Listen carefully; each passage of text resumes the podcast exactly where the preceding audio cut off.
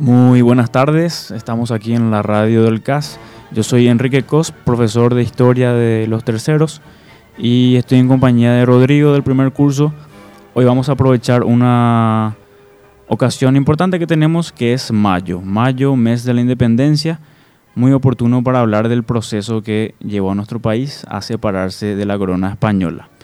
Entonces, muy buenas tardes, Rodri, ¿cómo estás? Buenas tardes, un placer Vamos entonces, Rodri, a hablar de la independencia, como ya dijimos, y qué tal si como detonante para empezar la conversación nos lees un material que, que tenía ahí que está muy interesante. Dale, dale. Em, como una pasada más o menos sobre lo que son los procesos de independencia iberoamericanos, eh, vamos a leer un fragmento de Causas históricas de los procesos de independencia iberoamericanos de Manuel Schast. Bueno, los procesos revolucionarios en América fueron de los acontecimientos más importantes en la historia universal contemporánea. Mucho se ha escrito sobre las causas y las circunstancias que llevaron a los americanos a separarse de sus metrópolis ibéricas, sobre las consecuencias de esta separación y mucho más.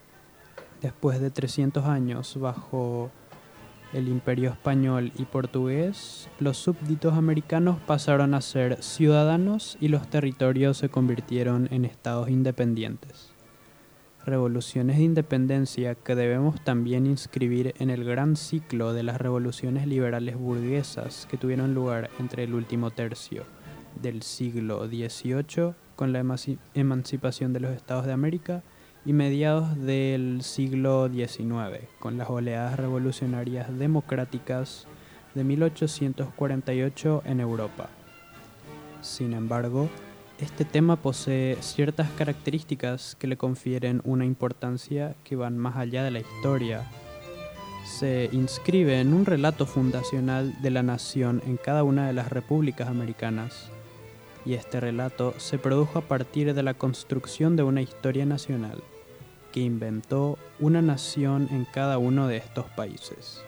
Dicha construcción se alimentó del liberalismo, que desde la política cimentó una ideología nacionalista en el preciso momento de su enfrentamiento con el antiguo régimen colonial. Así, a lo largo de estos procesos revolucionarios, prevaleció el componente de lucha nacional frente al de combate socioeconómico contra el antiguo régimen absolutista. Es decir, la caracterización de estos procesos como revoluciones de independencia y no como revoluciones liberales, elemento de este último que tuvo connotaciones muy peyorativas durante muchas décadas en América Latina. Bueno, hablemos un poquito de las causas. Eso es muy importante porque a veces nos detenemos mucho en el detalle de qué pasó en la noche del 14 y a veces omitimos qué vino antes, lo cual es fundamental. Primero tenemos que hablar, bueno, como dije, por qué, por qué se separa el Paraguay de España y más importante me parece pensar en por qué lo hace en ese momento, por qué Paraguay no se independiza 100 años antes, por qué no se independizó hace 20 años atrás. ¿Por qué en 1811? Porque se dan una serie de coincidencias interesantes. Una de ellas es una oportunidad.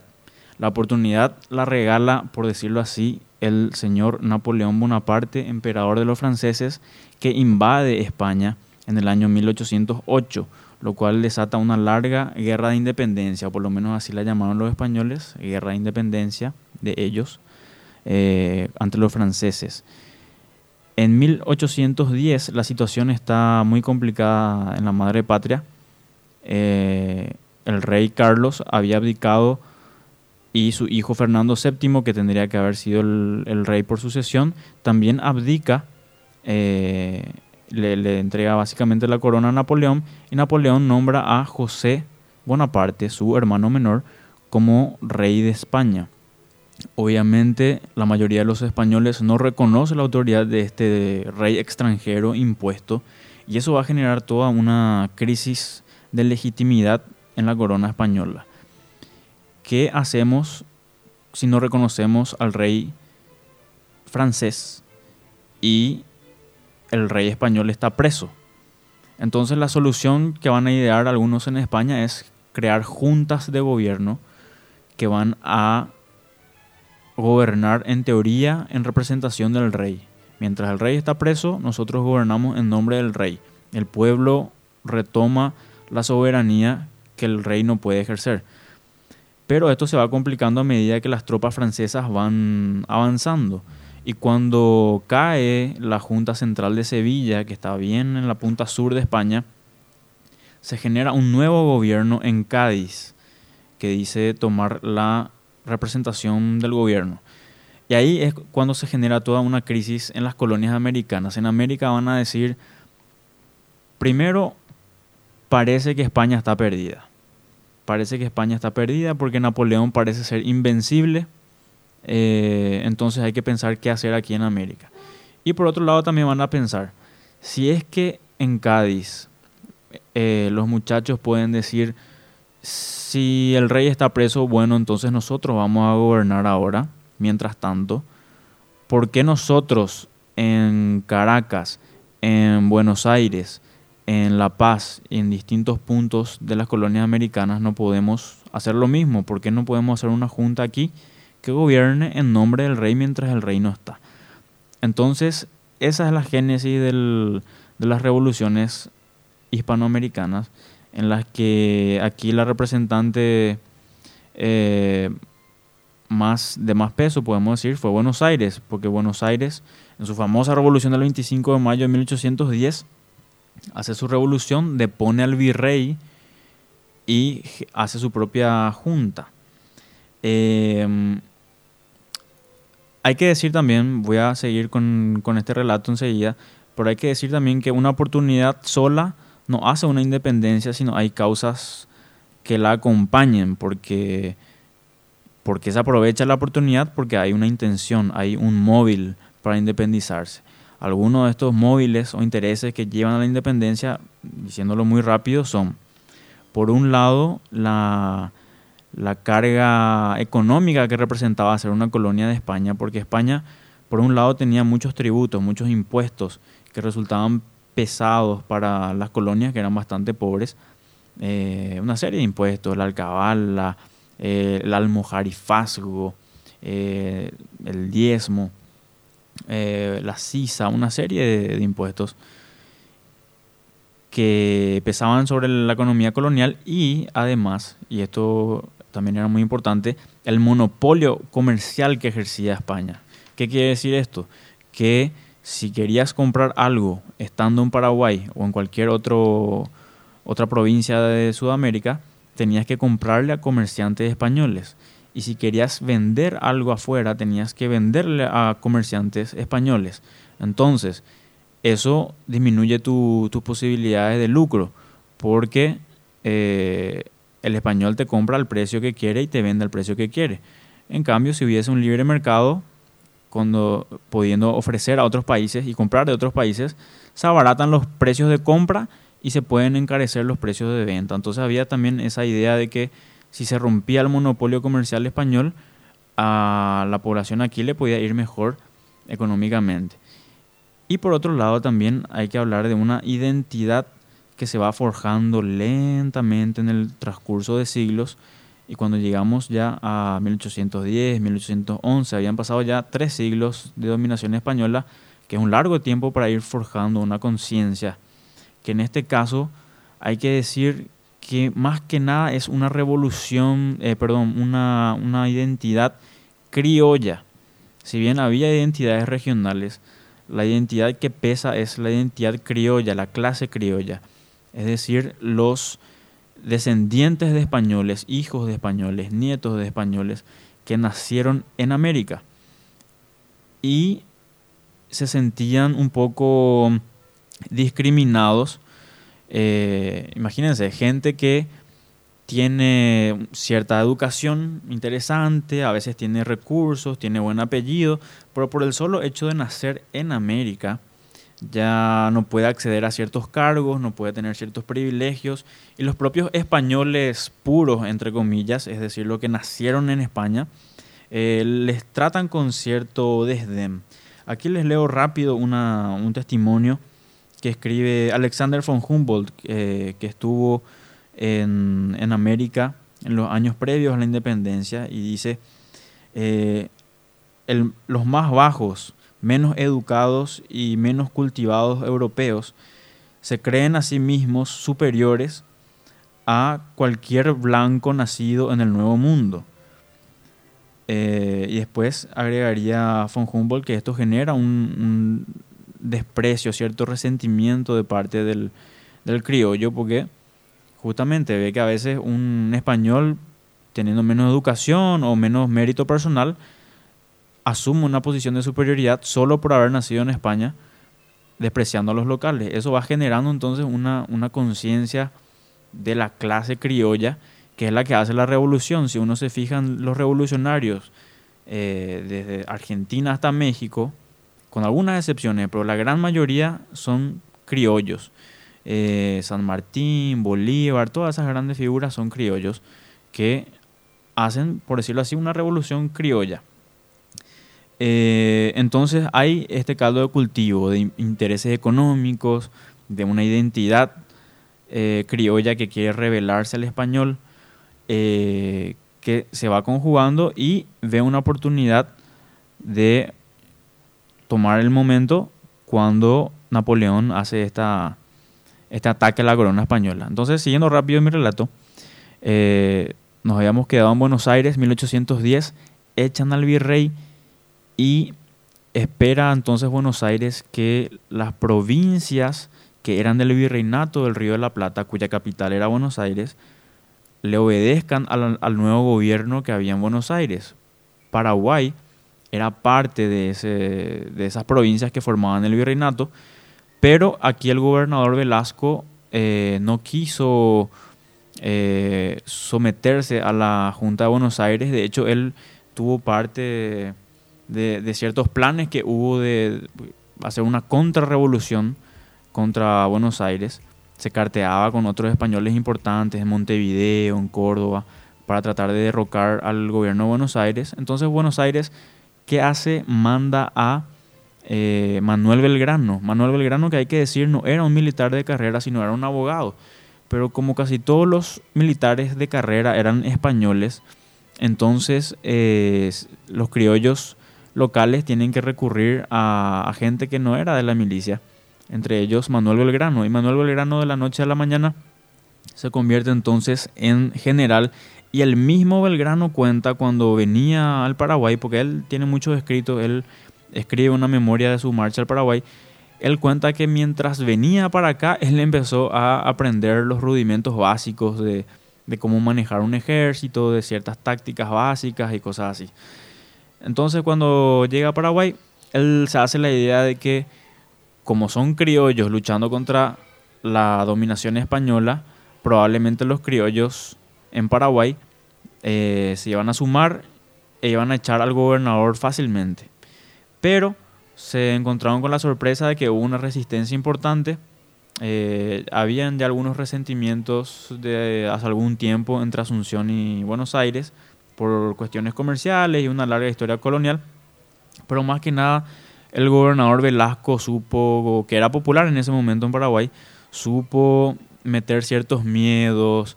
Eh, decían que, por ejemplo, si, si ganaban los porteños, se iban a llevar a todos los jóvenes paraguayos para eh, largas guerras lejanas que no interesaban a los hijos de la provincia del Paraguay y una serie de cosas. Eh, entonces una resistencia importante a, a Belgrano. Belgrano aparentemente gana en Paraguarí. El gobernador Velasco huye hasta Asunción. Cuando llega la noticia de la derrota en Asunción, los españoles más importantes empiezan a embarcar todos sus bienes para fugarse a Montevideo. Cuando de repente llega la noticia de que había sido, no se perdió en Paraguarí, sino que los paraguayos Gamarra y Cabañas hicieron un contraataque y ganaron la batalla, expulsando a Belgrano hacia el sur.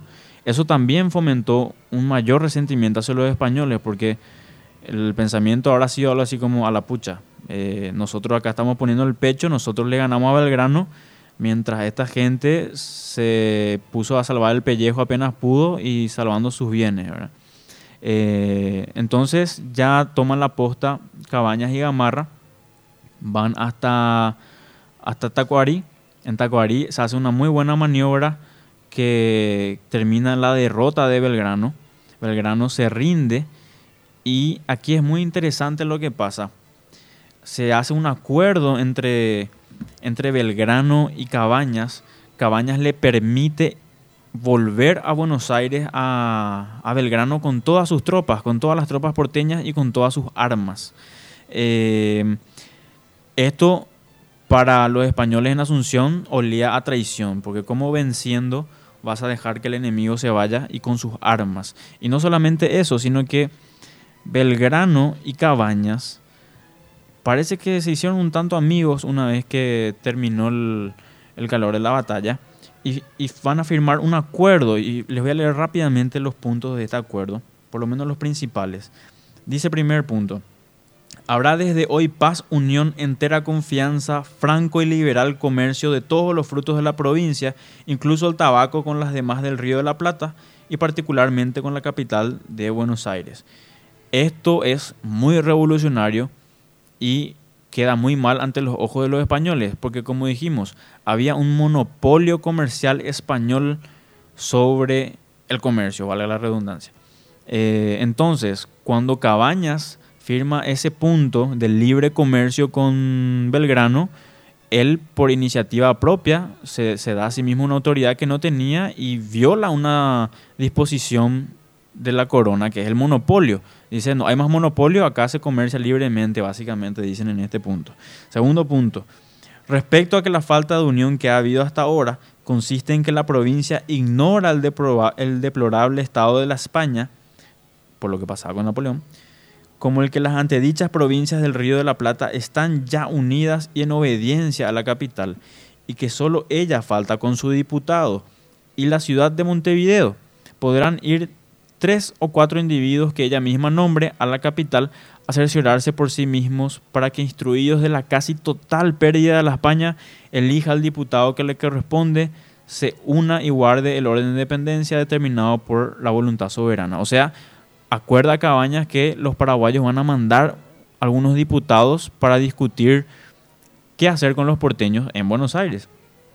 Tercero, elegido el diputado deberá la ciudad de Asunción formar su junta de gobierno. Ojo, junta de gobierno, según previene el reglamento de 10 de febrero último que acompaño en la Gaceta de Buenos Aires del 14, siendo su presidente el gobernador don Bernardo Velasco. Es decir, Belgrano le dice a Cabañas que él forme un nuevo gobierno, una junta de gobierno y que, la, la forma en la que tenía que formar ese gobierno se la, se la recomendaba en esta gaceta, o sea, una especie de periódico que era de Buenos Aires que explicaba cómo hacer el nuevo gobierno. Eso acepta Cabañas.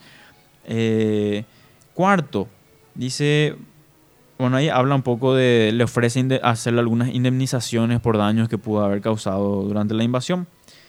Quinto, dice, pido que no se siga perjuicio alguno a la familia de esta provincia, que siendo de la causa sagrada de la patria y del amado Fernando VII, se han constituido a vivir con el ejército auxiliador de mi mando, ni se les tengan menos. Acá pide que se les respete a los paraguayos que habían apoyado a, Belgrano y a los porteños, que fueron pocos, pero los hubo. Eh, sexto, le pide que, que, libere, que trate bien y libere a los prisioneros que cayeron en Paraguay, a los prisioneros porteños. Séptimo, habla de que como ya cesan las hostilidades, le libera a un mensajero que había caído preso, un mensajero de Belgrano. Eh, bueno, esos son los principales puntos. Entonces esto es muy interesante porque todo esto se cumple a rajatabla después. Mañana vamos a estar recordando en todo el país, el 14 y 15 de mayo, justamente el golpe contra Velasco y posteriormente se va a, después de un tiempito corto, se forma la Junta Superior Gubernativa, la Junta, ojo, ¿qué le recomendó Belgrano?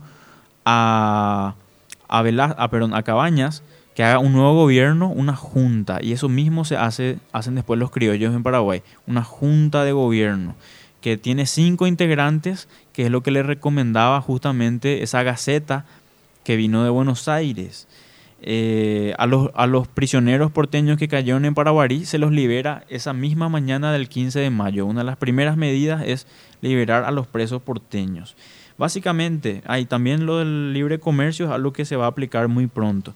Entonces, todo eso que Belgrano acuerda con Cabañas va a ser como un, mapa, una, una, ruta a seguir después para los procesos paraguayos.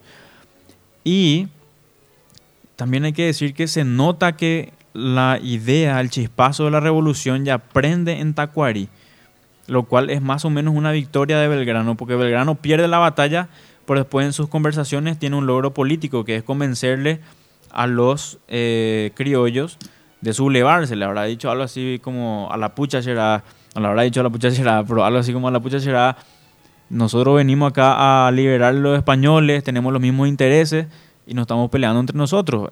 El enemigo está acá y es otro, es Velasco.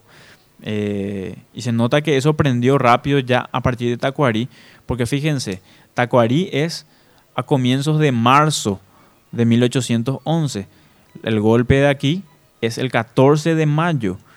Entre marzo y mayo hay una distancia muy, muy corta y eh, las comunicaciones eran muy lentas en esa época, lo cual quiere decir que si se hizo tan pronto el golpe, ya los muchachos vinieron con la idea de hacer la revolución de Tacuari. Y menciono todo esto de Buenos Aires porque a veces omitimos mucho la, vinculación que hay entre las revoluciones eh, porteña y paraguaya. Eh, por ahí como que nos sentimos un poquito mejor a veces si decimos que algo exclusivamente nuestro, ¿verdad? Que, fue algo paraguayo, pero em, estaba vinculado también muy fuertemente a la causa de Buenos Aires, lo cual es normal porque todas las revoluciones americanas están vinculadas de alguna forma con cosas que pasan afuera. Eh, y ese vínculo que muchas veces no se menciona fue muy fuerte en los primeros dos años de, gobierno independiente. Paraguay en un momento inicial acuerda con Buenos Aires hacer una gran confederación de todas las provincias del Río de la Plata. O sea, si eso triunfaba, hoy existiría una gran nación en Sudamérica que conformaría los territorios que hoy son Argentina, Uruguay, parte del sur de Brasil, Paraguay y lo que hoy es Bolivia. Sería un, una especie de Brasil, por decirlo así, pero hispano, una gran unión de ex colonias españolas. Eh, pero bueno, después pasan una serie de cosas, hay muchos malentendidos. Buenos Aires también se va a portar de una manera muy prepotente, va a querer tener a Buenos Aires a la cabeza y a las demás provincias como subordinadas, no como iguales, eh, lo cual generó muchos problemas. Eh, es por eso que esa unión después no va a fructiferar y en 1813 se declara la República en Paraguay que genera ya como un quiebre definitivo con, esa idea de hacer una gran federación de, provincias del Río de la Plata. Pero bueno, estoy, estoy hablando mucho. Eh, Rodri, ¿algún comentario que quieras agregar? Y no, solamente em, para hablar un poco sobre las fases de los procesos de independencia, sobre todo en el Paraguay, pero también un modelo que se aplica a las independencias de varios países de América, por ejemplo. Así es que la primera fase sería la independencia por el rey, resumidamente, de 1808 a 1810. En esta época se vuelve evidente más o menos la crisis en la estructura del antiguo régimen. Se puede decir que esta fase fue el chispazo que provocó justamente la crisis estructural en el antiguo régimen y consiguientemente las revoluciones que vendrían después. Esto en dos flancos, la lucha entre imperios que se dilucidaba en la Guerra de los Siete Años y sus consecuencias finales, además de algunos problemas que ya existían en la estructura retrógrada del antiguo régimen español. En esta fase, justamente la vacancia del poder monárquico se interpreta de múltiples formas por cada uno de los sujetos en el poder es diferente para las autoridades españolas, para las fracciones de criollos, las clases populares indígenas, ciudades principales y subordinadas, regiones principales y subordinadas, etc. De este modo, se debe insistir además en el temor de que el vacío de poder generaba en los sectores más privilegiados, porque con esto venía una inseguridad no solo política, sino también social y racial, por la posibilidad inminente de la pérdida de los beneficios económicos, beneficios de la explotación y el comercio colonial. Y además, por otra parte, eh, la disponibilidad de obtener otros beneficios por ese motivo, que justamente puede ser lo que sintieron los criollos en ese momento. ¿No es así? También conviene fijarse en la situación de los criollos que comprendieron que dentro de la revolución era necesario un orden, en la apertura de una coyuntura de movilidad social, es decir, la necesidad de ellos de moverse desde un sector poco privilegiado a tomar el poder o la economía, también se debe valorar pues que existían distintas propuestas en ese momento. A veces esas propuestas eh, se contraponían o eran antagónicas entre distintos intereses criollos y regiones desiguales pero sobre todo se buscaba reconsiderar los tres supuestos esenciales mediante los que se movía el Estado, que son la legitimidad, la representación y la soberanía. La segunda fase, la de la lucha por la soberanía de 1810 a 1814, 1815 lo primordial aquí es que ocurre un enfrentamiento entre distintos actores. Todo esto se circunscribió en una lucha por la soberanía. Se tiene que tener en cuenta en este periodo la diferente marcha de la guerra en la península, las características diferentes que tenían las juntas en América, que varían mucho de acuerdo a la región y tenían distintos intereses y además la asunción de la legitimidad y de la soberanía por parte de autoridades metropolitanas. Al mismo tiempo, las nuevas juntas capitalinas mantuvieron la jerarquía territorial del antiguo régimen, cuando hubo intentos de insubordinación por parte de las demás regiones en defensa de sus intereses económicos es decir, la oposición de intereses políticos y económicos de las distintas fracciones criollas les llevó a posicionarse a favor de mantener una fidelidad o de adscribirse a la autonomía política.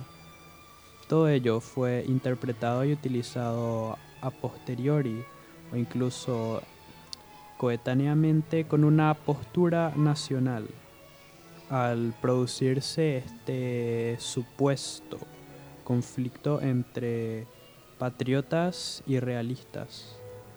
Una pugna nacional que hay que matizar en estos años porque tanto peninsulares como criollos tenían intereses en un bando u otro sin que ello alcanzara a ser suficiente para plantear de forma concluyente opciones fuera del ámbito de la monarquía, salvo tal vez en los casos de Caracas, Cartagena de Indias y Buenos Aires.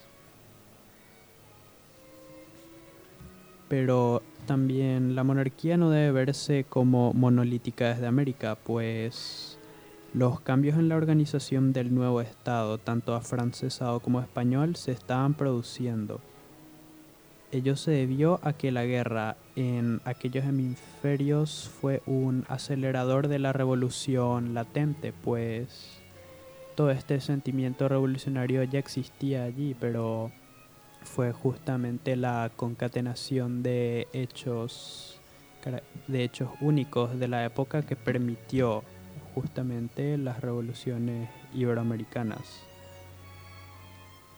El liberalismo gaditano no fue importante únicamente porque albergó a representantes americanos, sino también porque sus propuestas políticas y su ideología fueron trascendentes en toda América.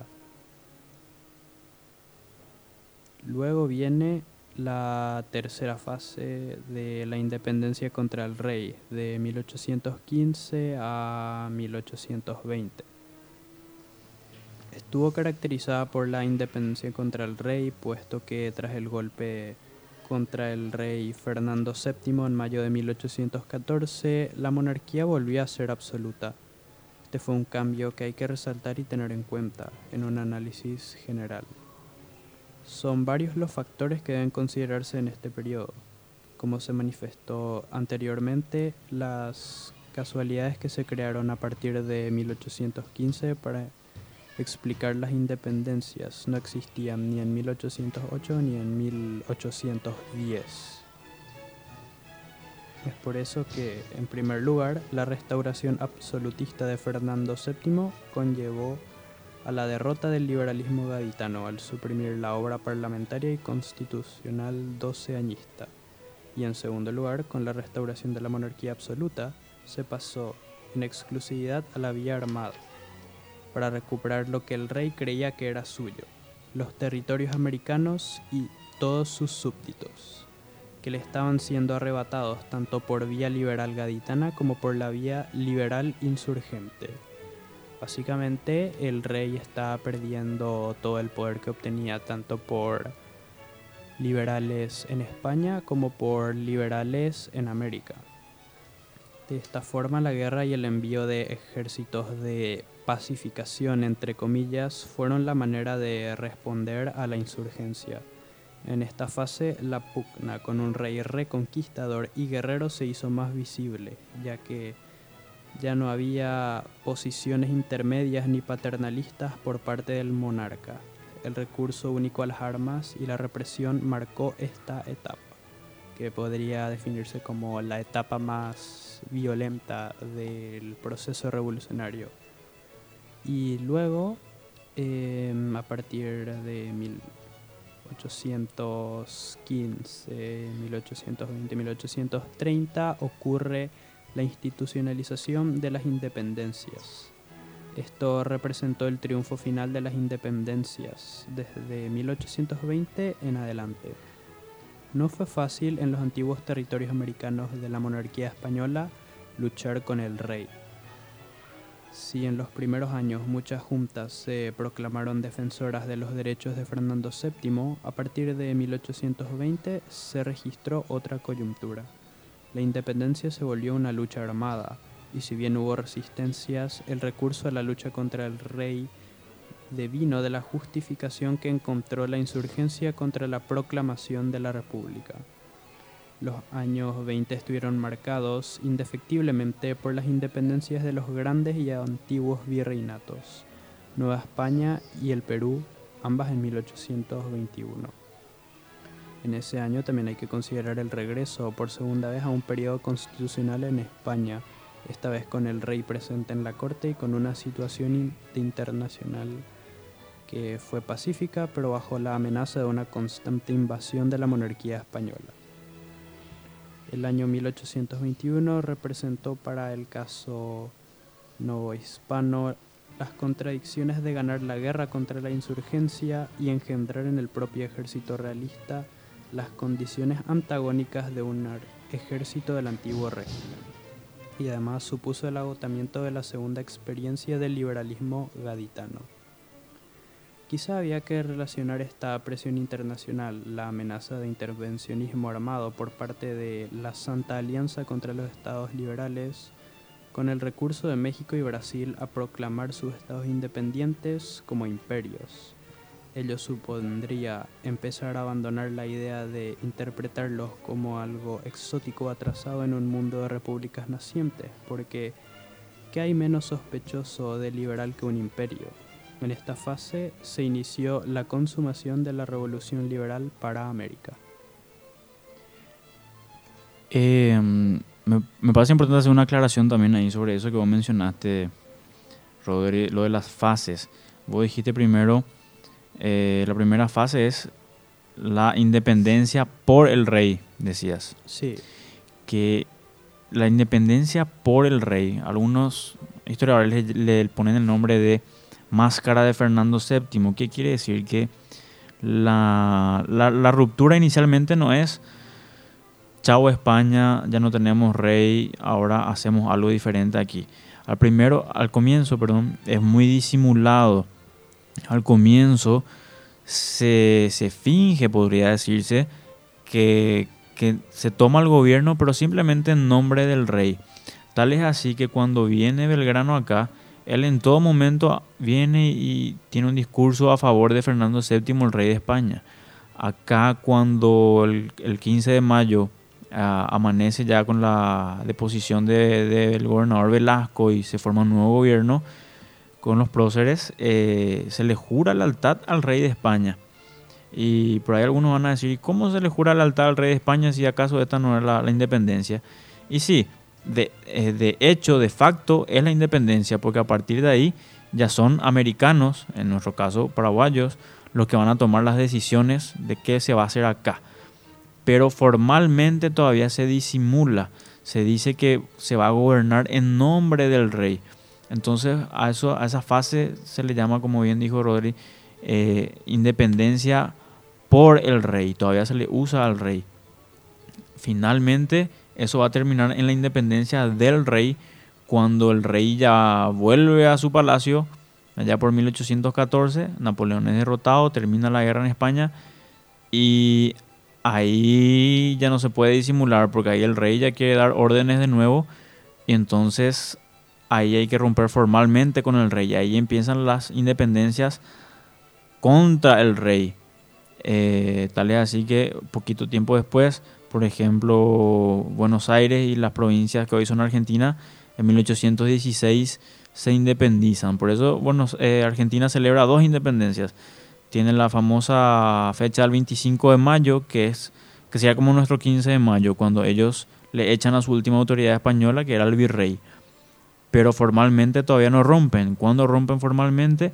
El 9 de julio de 1816. Por eso ellos celebran el 25 de mayo, cuando en los hechos se rompen con los españoles, y el 9 de julio, que es cuando de 1816, cuando declaran su independencia. Ella es independencia contra el rey, ya no hay máscara de Fernando VII, ya es sin disimulo alguno. Eh, entonces un poquito eso. Eh, un comentario rápido que quería hacer. Eh, hay tantas cosas para comentar, Rodri. No vamos a comentar todo hoy porque es demasiado largo. Pero una idea nomás que quiero plantar en quienes nos escuchan es que la, la revolución americana o las revoluciones americanas, independencia, parecen ser a veces como revoluciones de, de americanos contra españoles. Claro. Y, y, no es tan así. En realidad, si uno se fija, quienes combatieron, por ejemplo, en los campos de batalla, en las famosas batallas que se ven de Bolívar, de San Martín, casi todos los combatientes eran americanos. Eran americanos contra americanos y por ahí algunos oficiales españoles, pero muy pocos españoles. Porque yo siempre digo, las guerras de independencia americanas fueron más que nada una gran guerra civil americana en la que criollos hicieron una revolución contra el monarca español, pero quienes defendían al monarca español también eran otros americanos, ¿verdad? Ya sea porque porque les daba seguridad, tenían un sueldo fijo en el ejército realista, porque desconfiaban de los revolucionarios. Hay que tener en cuenta también que no, no, es tan fácil romper 300 años de tradición. Si durante 300 años te dicen que el rey de España es tu rey y que el rey está puesto ahí por la voluntad de Dios y que Dios se va a ofender si es que vos levantás tu mano contra el rey, entonces a lo mejor te hace pensar dos veces antes de, de desafiar a tu rey. Por eso hubo muchos bandos partidos dentro de América, fue una gran guerra civil. Eh, de esa manera las guerras de independencia, no tanto necesariamente tal país contra España o algo por el estilo. Esa es una, una cuestión que quería subrayar. Eh, Rodri, ¿algún comentario? Y no, y que ciertamente Eh, en la segunda fase luego se habla de de un conflicto entre criollos con propuestas que se contraponían entre sí. Estaban los que buscaban defender cierta fidelidad y los que buscaban justamente la revolución.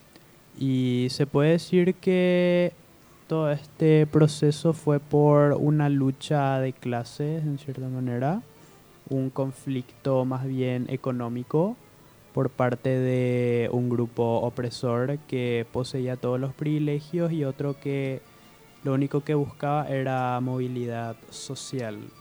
Y justamente esa narrativa de Paraguay contra España o de Argentina contra España o Perú contra España forma parte de lo que se menciona antes, de la construcción de un mito nacional que busca unir más o menos a todos los grupos, a pesar de que eh, representación fuera de los criollos era nula prácticamente. Así es, y mm, claro, porque las independencias justamente son el, la, fundación discursiva, vamos a decir, de las naciones hispanoamericanas, ¿verdad? De hecho que nuestros himnos están llenos de independencia. De pasaron 200 años, pero nuestro himno todavía sigue siendo, vos mirá la letra, y es puro eh, relaciones, ¿verdad? Referencias a la, a la, independencia. El cetro rompió tres centurias. Eh, muy, fijado, muy obsesionado con la independencia, ¿verdad? Ese es el, mito fundacional que le llaman algunos. Eh, y sí, con respecto al, a las pujas económicas y demás, sí, eso también generó un, un despelote, por decirlo así informalmente, eh, más tarde entre los criollos. Y de hecho entre los propios criollos americanos hubo toda una serie de desavenencias después y peleas, porque el primer obstáculo era la independencia, pero después, ¿qué hacemos con la independencia? Hay muchas cuestiones que resolver. Por ejemplo, había zonas que eran más favorables al libre comercio. Una de esas zonas es Buenos Aires. Buenos Aires, al ser un puerto comercial, tenía hambre de, aumentar el comercio, con eso movía más su economía, también su, aduana recaudaba más eh, impuestos, ¿verdad? más aranceles. Eh, entonces, Buenos Aires quería libre comercio, pero por ahí había otras provincias más adentro, como Córdoba, que querían lo contrario, querían un poco más de proteccionismo, porque tenían miedo de que vengan muchos productos de Inglaterra, por ejemplo, que de hecho después vinieron, y, les arruinen la, la producción local de, ciertos productos. Eh, entonces había regiones que querían más libre comercio, otras que no tanto. Después, ¿cómo nos organizamos? Eh, bueno, nos independizamos de España, pero este gobierno acá, ¿hasta dónde va a ir su jurisdicción? Buenos Aires quería, como dijimos, reconstruir el virreinato del Río de la Plata. Eh, había provincias que no querían saber nada de unirse con Buenos Aires. De hecho, eventualmente Paraguay se separa. La banda oriental, que hoy es Uruguay, se separa el Alto Perú, que le decían en ese entonces, que hoy conocemos como Bolivia, se separa, y las propias provincias argentinas muchas veces se separan de Buenos Aires. Eh, ese, ese, mapa que hoy vemos de Argentina no fue así desde el 25 de mayo de 1810. Eso se, se une con plasticola, se parte, se vuelve a unir, se vuelve a partir. Eh, para darles nomás una idea del, de la anarquía que hubo con respecto a eso en Argentina, Fíjense que la independencia, como les dije, de Argentina, en ese entonces las Provincias Unidas del Sur, se declara el, el 9 de julio de 1816 y poco tiempo después, ¿qué provincia se separa de Argentina? Tucumán. Es decir, la provincia donde Argentina declara su independencia se independiza de Argentina poco después y después hay otras provincias que también se independizan y se vuelven a unir. Entonces hay muchos desacuerdos con respecto a unirse, no unirse, eh, qué políticas aplicar, quién tiene que asumir el gobierno, porque había muchos caudillos. En ese sentido, la, la independencia hispanoamericana fue más caótica, a diferencia de la de Estados Unidos, que Estados Unidos tuvieron también sus tensiones, sus discusiones, pero con más facilidad y más de manera más rápida, se pusieron de acuerdo en que si todas las colonias tenían que unirse, que tenían que adoptar una política más o menos liberal, eh, con una constitución, libre comercio, libertad de culto, y todas estas políticas que son mm, clásicas del liberalismo. Eh, y bueno, realmente hay muchísimo que comentar, pero eh, siento que nos estamos alargando un poquito. ¿Algo para despedirnos, Rodri? Y no, nada, esperemos que hayan aprendido mucho, pero sobre todo la idea general con la cual queremos que la gente se quede es que nunca la independencia o la revolución es un momento fijo nada más. Em, la revolución sería un estado latente que va progresando y los países y estados no nacen así como así y porque sí. Justamente como estábamos viendo, eh, muchos eventos tuvieron que darse para que se produzca la independencia del Paraguay y aún así pudimos haber terminado siendo parte de Buenos Aires, parte de Argentina y todo. Sí, yo, yo siento al leer, cada vez que leo más el tema, que se estuvo muy, muy cerca de eso. Y una, un pequeño cambio pudo haber cambiado muchas cosas con respecto a si estábamos con Argentina o incluso se pudo haber alargado más la cuestión si es que eh, venían más ejércitos españoles. Vos sabés que, por ejemplo, en 1821 un ejército español estuvo por venir a reconquistar Sudamérica, se subleva porque su general era liberal, estaba en contra de que el rey sea, tenga poder absoluto. Entonces ese ejército se queda en España y no viene a reconquistar Sudamérica. Y hay muchas cosas así que te, hacen, te dan la pauta de lo cerca que se estuvo de que hayan pasado cosas muy diferentes, ¿verdad? Eh, y, una última cosita, aprovechando lo que dijiste, esto de que los procesos no son así nomás, que llevan su tiempo. Eh, es importante tener en cuenta eso, por un lado, por, para entender la historia, y por otro lado, porque a veces se da una, una discusión también, por ahí un poquitito superflua, pero, pero que es muy, muy reiterada y mucha gente a veces pregunta que eh, la pelea de cuándo fue la independencia. Y, me viene esto a la mente porque hace poco en Twitter, por ejemplo, estaban diciendo no, que no tiene que ser el 15 de mayo, que por esto y aquello, y a veces incluso los historiadores se pelean que, que no, que tiene que ser tal fecha y no otra. Y mi respuesta eh, normalmente va de la mano de lo que dijo Rodri, No hay un momento de la independencia así, nomás un instante, sino que son procesos largos. Y hablando en puridad, no hay un día de la independencia, sino que hay miles y miles y miles y miles y miles de días de la independencia, pues son procesos de años. Eh, por ejemplo, algunos podrían decir que la independencia en realidad no es el 15 de mayo, sino que es eh, octubre de 1813, el 12 de octubre de 1813, porque ahí se declara la república.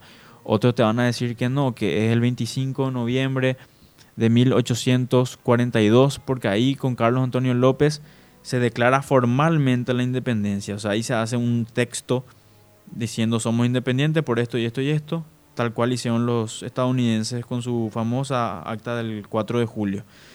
Eh, pero en realidad no hay una fecha correcta, sino que es una cuestión simbólica, como no podemos elegir miles de días y tener feriados todo el año, hay que elegir una fecha simbólica y esa fecha simbólica es el 14 y 15 de mayo porque ahí, si bien no formalmente, de facto en los hechos las decisiones ya se tomaron en Asunción y ya no en Buenos Aires o en Madrid y eso es lo que vamos a estar recordando en el feriado de mañana y pasado mañana que es lo que nos trajo a tener esta conversación.